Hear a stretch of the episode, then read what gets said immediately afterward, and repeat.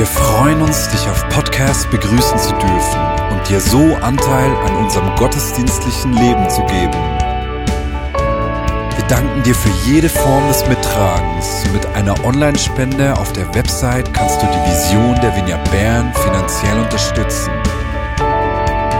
Wir wünschen dir viel Inspiration beim Hören der Botschaft und Gottes Segen.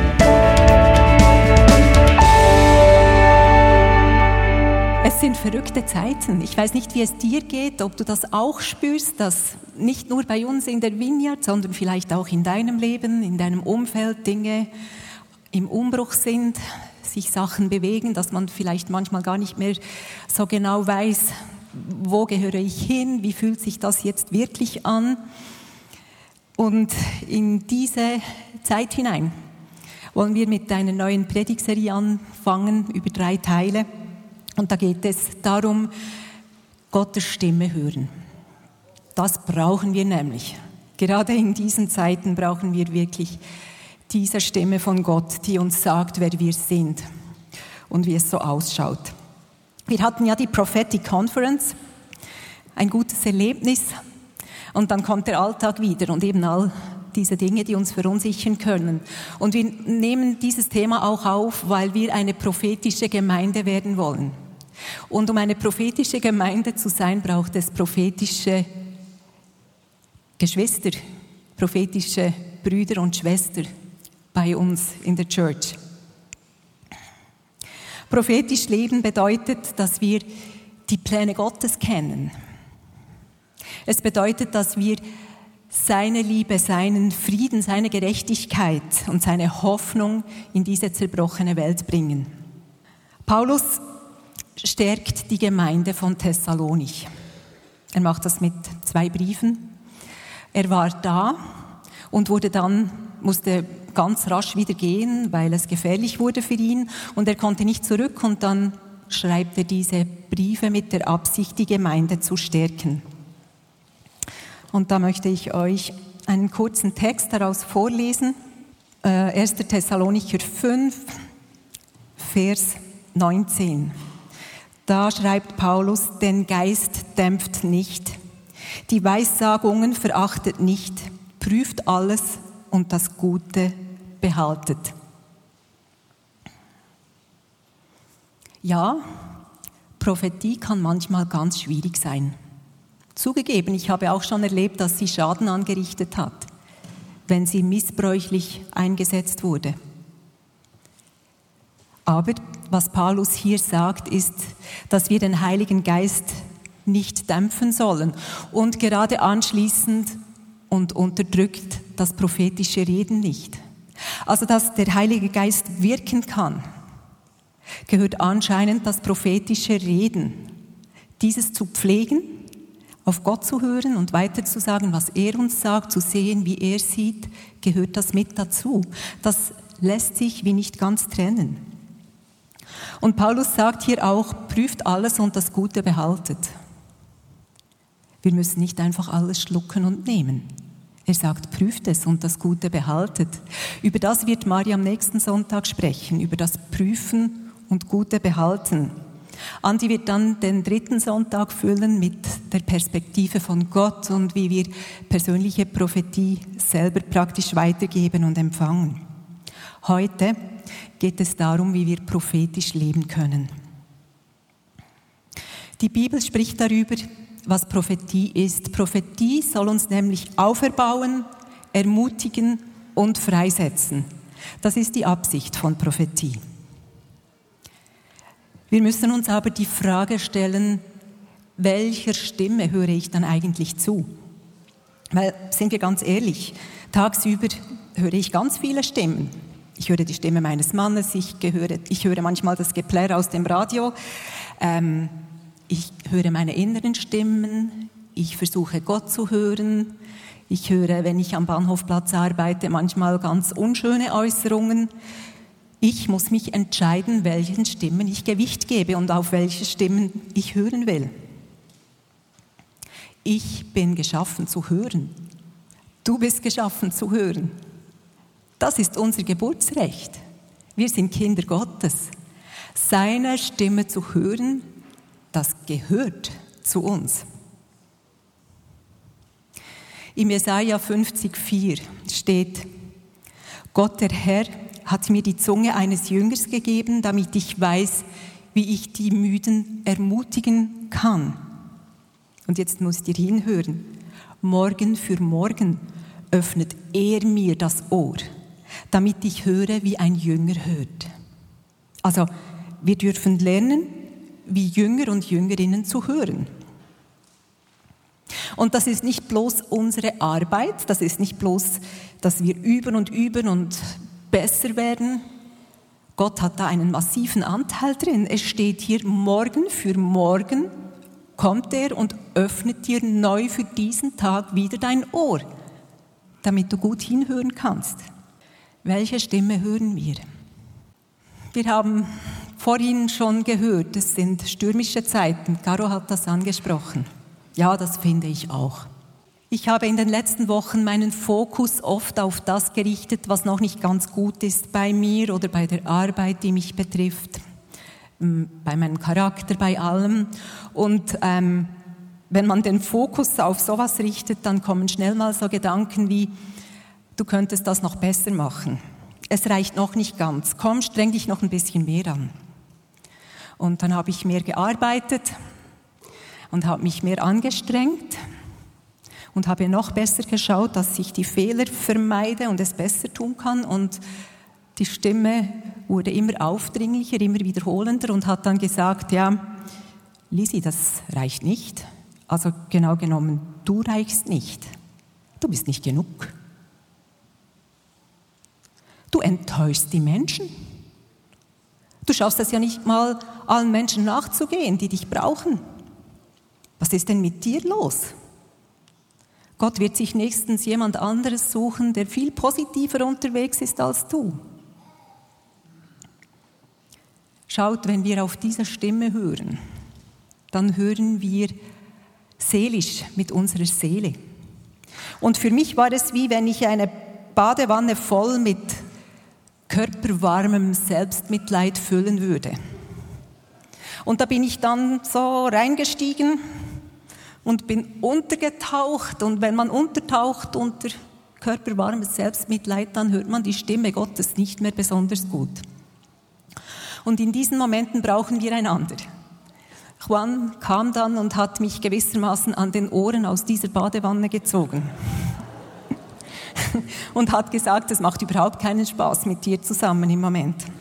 Hat im Moment vielleicht nicht gerade geholfen, aber langfristig schon. Und ich hatte eine gute Freundin, die mich dann erinnert hat, wer ich bin und wer Gott ist für mich. Auf welche Stimme hören wir? Wenn wir auf unsere Seele hören, wie die Seele die, die Stürme interpretiert, wo wir drin sind, die Schwierigkeiten, dann kann uns das überwältigen. Und dann pflegen wir eine seelische Kultur. Wenn wir auf Gott hören, und das ist halt immer wieder die Entscheidung, will ich auf Gott hören, dann ist es, wie wir uns aufschwingen würden und mal das Ganze aus seiner Sicht sehen könnten. Und dann leben wir ein prophetisches Leben, weil seine Wahrheit, seine Möglichkeit, seine Zukunft und seine Pläne mit hineinkommen.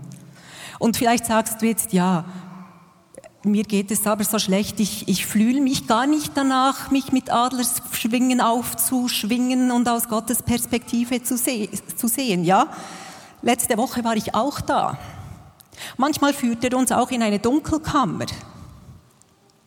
Und er entwickelt in der Dunkelheit Bilder für uns, die wir nur in der Dunkelheit sehen können, im Entwickeln. Es braucht diese Dunkelheit und diese Ruhe, manchmal auch der, Dun der Dunkelkammer, damit wir hören und sehen können. Stürme sind Anzeichen für Durchbrüche. Wenn im Himmel Dinge geboren werden, die auf die Erde gehören, dann erschüttert das die Erde. Jesus und die Jünger im Sturm. Ihr kennt alle die Geschichte, die ist so bekannt, wie sie da auf dem See sind. Jesus ist erschöpft, er schläft, der Sturm kommt, die Jünger sind in Panik, sie wecken Jesus und sagen, wir gehen unter. Und Jesus sagt, ah, wo ist euer Glaube? Und er steht auf und gebietet dem Sturm still zu sein. Ich sehe hier zwei Dinge in dieser Geschichte. Das erste ist, es gibt Momente, wo wir in diesem Sturm schlafen können. Also Jesus kann das und wir sollen ihm ähnlicher werden. Jesus konnte schlafen, weil er im Vater war, in der Person der Ruhe, im Frieden. Er war der Friede. Jesus ist bei dir im Boot. Schau, ich muss das lernen im Moment. Ich bin wirklich ein bisschen seekrank. Aber ich weiß, die Realität ist, Jesus ist bei mir im Boot. Und es kann außen ganz schön toben, aber ich habe die Möglichkeit, zu ihm zu gehen und zur Ruhe kommen. Leute, das ist ein prophetischer Lebensstil. Einfach mal im Sturm schlafen und vertrauen, es kommt gut.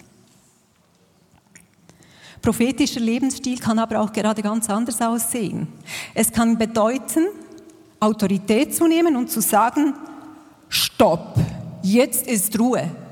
Sturm, sei still. Du bist ein Sohn, eine Tochter Gottes. Du hast Autorität, den Stürmen deines Lebens zu gebieten. Und die Unterscheidung, ob wir schlafen sollen oder ob wir gebieten sollen, da müssen wir den Heiligen Geist fragen, was dran ist. Wir können darauf vertrauen, dass Gott aus unseren Stürmen, aus unseren Dunkelkammerzeiten wirklich etwas Gutes macht. Ich habe zwei Behauptungen. Die erste Behauptung ist, du kannst die Stimme des Vaters, die Stimme von Jesus, vom Heiligen Geist nur dann hören, wenn du sein Wesen kennst. Ich sage es gleich nochmals. Du kannst die Stimme des Vaters, die Stimme Jesus oder des Heiligen Geistes nur dann hören, wenn du sein Wesen kennst. Auf unser Gottesbild kommt es an, wenn wir prophetisch leben wollen. Mein Erleben, meine Vergangenheit prägt das Bild des Gottes, das ich habe. Wisst ihr, als ich 14 war, stand ich in Spanien ganz alleine neben meinem Vater, als er sehr dramatisch und schnell an einem Herzinfarkt starb. Mein Gottesbild war der Vater, der verlässt mich eh im entscheidenden Moment. Und den Schmerz, für den bin ich verantwortlich, den muss ich selber managen. Jetzt könnt ihr euch vorstellen, ein solches Vaterbild hilft nicht gerade, auf seine Stimme zu vertrauen, dass sie kommt im entscheidenden Moment. Leute, wir haben alle irgendwo einen Knick in unserer Lebensgeschichte. Das ist das Leben, das gehört dazu. Falsche Gottesbilder, Lügen über Gott, die sich in unser Leben schleichen durch traumatische Erfahrungen, durch Schmerz, verzerren unseren Blick auf Gott und dann glauben wir nicht mehr, dass er mit uns spricht oder wir erwarten nur, dass er sagt, schon wieder einen Fehler gemacht. Das Bild von Gott prägt mich, wie ich ihn höre. Und ihr fragt euch jetzt vielleicht, ja, aber wie, wie kann ich denn mein Gottesbild ändern? Ich kann euch sagen, wie ich es gemacht habe. Ich habe Bibel gelesen. Bibel gelesen, Bibel gelesen und Bibel gelesen. Weil ich habe realisiert, ich, mein Denken entspricht nicht der Wahrheit. Mein Verstand hat das schon geschnallt irgendwie, aber mein Herz wollte es nicht wissen. Aber ich habe mich immer wieder diesen Wahrheiten ausgesetzt und habe mir auch aufgeschrieben, wie der gute Vater ist. Ich habe mir Hilfe geholt. Ich war in der Seelsorge und habe meine Vergangenheit aufgearbeitet. Heute würde ich vielleicht noch ein Sozo beziehen. Ich habe angebetet.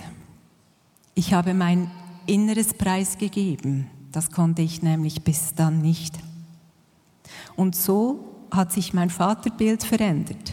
Und heute weiß ich, ich weiß es einfach, mein Gott ist gut, er steht zu mir und was er mir sagt, ist gut und ich kann seine Stimme hören. Das kannst du auch. Und der gute Vater, der will mit seiner Familie sprechen.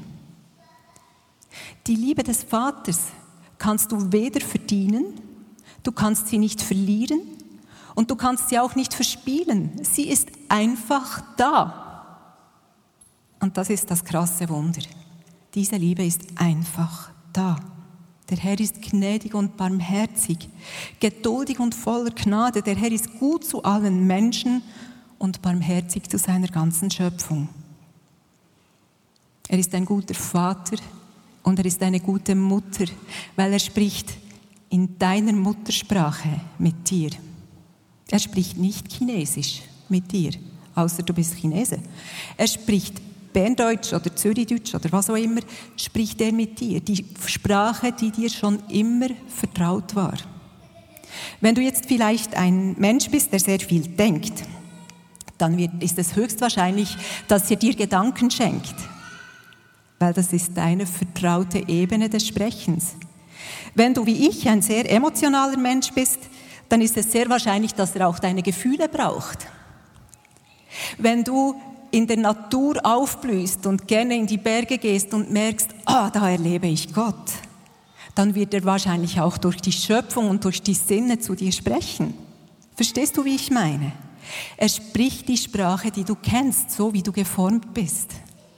Und diese Sprache ist uns manchmal so vertraut, dass wir dann denken, das kann gar nicht Gott sein, weil wir, weil wir denken, das sind wir selber.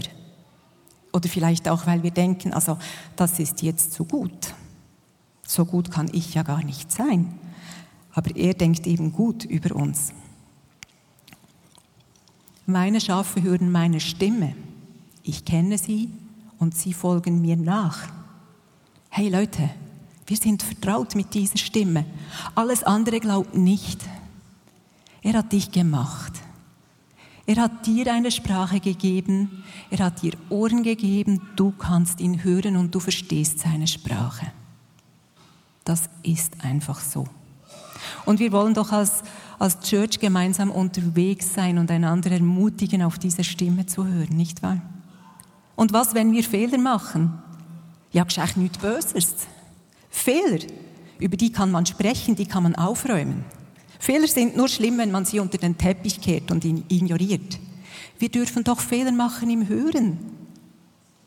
Alle, die die Kinder haben, wissen genau, wie es geht. Manchmal sagt man was und die Kinder verstehen es ganz anders. Ja, wegen dem hören wir nicht auf, mit unseren Kindern zu sprechen. Das ist bei Gott genauso. Gott wird dich auch nicht mit Schweigen bestrafen. Das ist manchmal auch so, eine Idee, die in uns steckt. Wenn wir Gott nicht hören, denken wir, wir haben was falsch gemacht und er bestraft uns jetzt mit Schweigen. Vielleicht hast du das halt als Kind erlebt.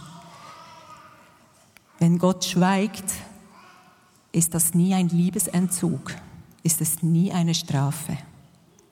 Ich glaube, also bei mir jedenfalls habe ich das festgestellt, wenn ich das Gefühl habe, es gibt eine längere Zeit des Schweigens von Gott her, dann schärft er wie meine Aufmerksamkeit, dann kommt dieser Hunger und ich will seine Stimme hören und ich strecke mich aktiv nach ihm aus.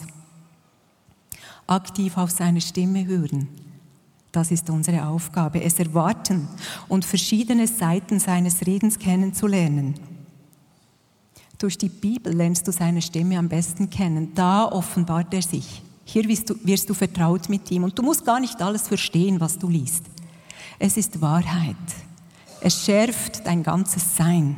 Es schärft dein Denken, es schärft deine Gefühle, es schärft deinen Geist. Du nährst deinen Geist, wenn du das Wort liest. Wenn du ein Wort haben willst für andere, dann lies das Wort. Es ist auch nicht meine Aufgabe zu entscheiden, wie Gott zu mir spricht. Ob er durch die Bibel spricht, ob er laut und hörbar zu mir spricht ob er vielleicht mir nur ganz sanft etwas ins Ohr flüstert, ob er einen anderen Menschen braucht, um mir etwas zu sagen, das ist nicht meine Entscheidung. Meine Aufgabe ist es, hungrig und erwartend zu sein und wach zu sein. Er will mit dir sprechen. Die zweite Behauptung. Das Wort von Gott wird kraftvoll in dir, wenn du dein Wesen kennst. Gott ist perfekt. Aber der perfekte Gott hat sich entschieden, mit absolut unperfekten Menschen zusammenzuarbeiten und sein Reich aufzubauen. Er sucht immer die Beziehung und die Freude. Es ist gut, der Freude nachzujagen. Das hat immer was mit Gott zu tun. Und wachsen bedeutet, wie gesagt, eben auch Fehler machen, sich korrigieren lassen und wieder ausprobieren. In unserem Wachstumsprozess lernen wir, wie wir unterscheiden können, aber dazu wird Maria am nächsten Sonntag sprechen. Der dreieinige Gott hat uns geschaffen. Dreieinigkeit. Wir haben Gott, den Vater, Jesus, den Sohn und den Heiligen Geist. Und alles in allem steht in der Bibel, dass Gott Geist ist. Gott ist Geist und wir sollen ihn im Geist und in der Wahrheit anbieten. Als Gott, Jesus und der Heilige Geist zusammen den Höhepunkt der Schöpfung gemacht haben, so ist es nämlich beschrieben, haben sie zusammen gesagt, lasst uns Menschen machen nach unserem Bild, uns ähnlich. Ja, wie sieht ein ähnliches Bild aus? Gott hat sich ein Gegenüber schaffen wollen. Ein ähnliches Bild ist ein ähnliches Bild, nicht wahr? Der dreieinige Gott schafft den Menschen. Muss irgendwie gleich aussehen im Grundkonstrukt, nicht wahr? Er schafft den Menschen mit einem Geist, mit einem Körper und mit einer Seele. Dreieinigkeit schafft Dreieinigkeit. Wir haben einen Körper. Wenn ihr mich anschaut, dann seht ihr meinen Körper. Das ist das, was mich zusammenhält, was mich bewegen lässt. Das ist, das, ist der Sitz meiner Sinne. In deinem Körper sind die Sinne zu Hause. Da spürst du, du schmeckst, du riechst, du fühlst. Dein Körper ist gut. Als Gott dich gemacht hat, hat er gesagt, sehr gut. Nicht bloß gut. Du kannst am Morgen in den Spiegel schauen und sagen, sehr gut, weil das sagt Gott sowieso jeden Tag über dir. Wir haben eine Seele.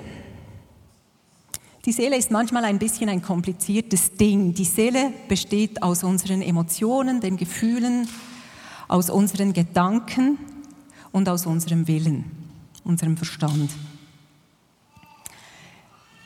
Die Seele macht also eigentlich meine innere Person aus. Mit der Seele kann ich mit meinem Innenleben Kontakt aufnehmen. Und das ist gut so. Es ist sogar sehr gut. Emotionen sind sehr gut. Gott hat sie geschaffen. Und zwar nicht nur Freude, sondern auch Trauer. Er hat auch Zorn geschaffen. All das gehört hier in den Bereich der Seele und er hat gesagt, es ist sehr gut. Er hat uns mit einem Geist geschaffen. Der Geist ist das Gefäß, wo ich die Gegenwart Gottes, wo ich seinen Geist aufnehmen kann. Mein Geist, dein Geist, und jeder von uns hat einen Geist, der ist eigentlich die Verbindung von Geist, von Gott zu uns, zu unserem Geist. Und prophetisch leben bedeutet, dass wir auf dieser Ebene leben. Wir kommunizieren von Geist zu Geist. Und hier kann uns nichts dazwischen kommen. Versteht ihr, das ist nicht angreifbar. Der Feind hat hier keinen Zugang von Geist zu Geist. Der Feind kann zwar unseren Körper und unsere Seele beeinflussen, aber hier ist sowas wie eine sichere Leitung.